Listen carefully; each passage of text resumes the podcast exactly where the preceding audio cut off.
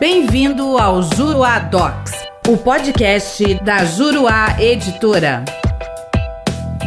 Olá, tudo bem? Eu sou o professor René Hellman e neste podcast nós vamos falar sobre a pluralidade de causas de pedir e a colheita dos votos nos julgamentos colegiados. Fato bastante comum é a acumulação de causas de pedir com relação ao mesmo pedido. A causa de pedir é um dos elementos identificadores da ação, juntamente com as partes e o pedido, conforme prevê o artigo 337, parágrafo 2 do CPC de 2015. Acumulação de causas de pedir poderá ocasionar, por isso, cumulação de ações, Sobre o tema, esclarece Barbosa Moreira que, abro aspas, quando alguém pleiteia em juízo certa providência jurisdicional, baseando-se em dois ou mais fatos ou conjunto de fatos, cada qual suficiente por si para justificar o acolhimento do pedido, está propondo em cumulação tantas ações quantas são as cause petendi invocadas. Fecho aspas. Esse tipo de cumulação terá impacto quando do julgamento do recurso, na colheita dos votos e, por consequência, na definição sobre o cabimento da técnica da ampliação da colegialidade. Quando houver acumulação de ações a partir da acumulação de causas de pedir, não haverá possibilidade de que os votos dos julgadores sejam tomados em conjunto, pois cada causa de pedir, sendo suficiente para justificar o acolhimento do pedido, equivalerá a uma ação. Ao explicar sua proposta, ainda na vigência do CPC de 73, Barbosa Moreira usava o seguinte exemplo: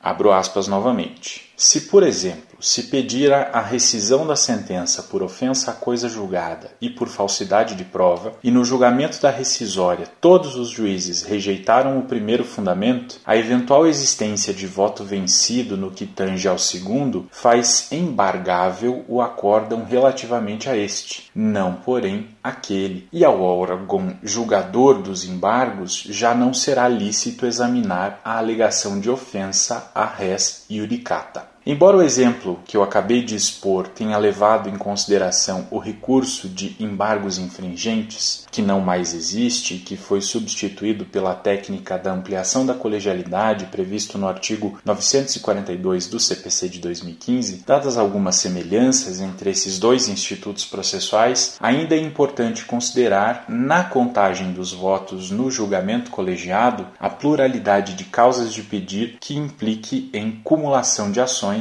na linha das valiosas lições do professor Barbosa Moreira. Quer saber mais sobre o assunto? Venha conhecer os meus comentários ao CPC de 2015 na plataforma juruadocs.com. Espero você lá. Até a próxima.